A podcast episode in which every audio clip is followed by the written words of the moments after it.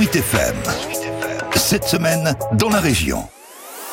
Cette semaine, on revient sur la signature de la charte cancer et emploi. L'Institut de cancérologie de l'Ouest ainsi que les centres hospitaliers d'Angers et de Nantes viennent de la signer. C'est en clair une liste de 11 engagements à destination des chefs d'entreprise. Le but, c'est d'améliorer l'accompagnement des salariés touchés par la maladie.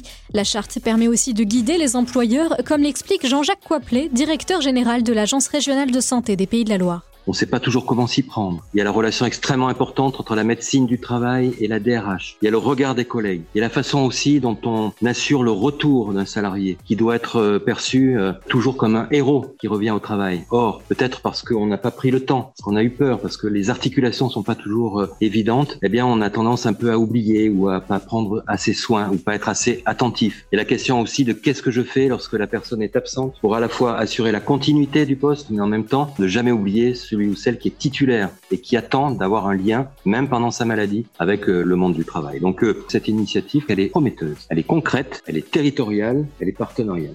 Dans la région Pays de la Loire, ce sont plus de 130 000 personnes qui sont actuellement traitées pour des cancers. En France, un tiers des personnes en rémission ne reprennent pas le travail après leur arrêt maladie.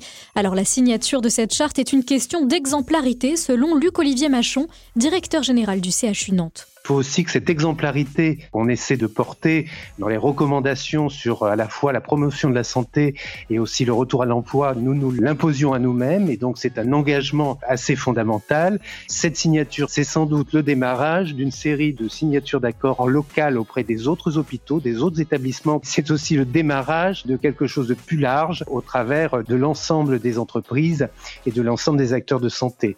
C'est la poursuite de choses qui sont lancées mais en affirmant haut et fort l'importance que nos trois structures entendent euh, donner à ce sujet qui nous touche à la fois sous nos aspects euh, de chercheurs, de producteurs de soins et puis sur nos aspects d'employeurs. L'Institut de cancérologie de l'Ouest ainsi que les centres hospitaliers d'Angers et de Nantes sont les trois plus gros employeurs de personnel soignant dans la région. En signant cette charte, il s'engage à promouvoir la santé en accompagnant le salarié dans le maintien et le retour à l'emploi après son arrêt maladie. Ils doivent aussi former et informer les parties prenantes de l'organisation hospitalière. Depuis 2017, on compte une cinquantaine d'entreprises en France qui se sont engagées à suivre les recommandations de cette charte cancer et emploi.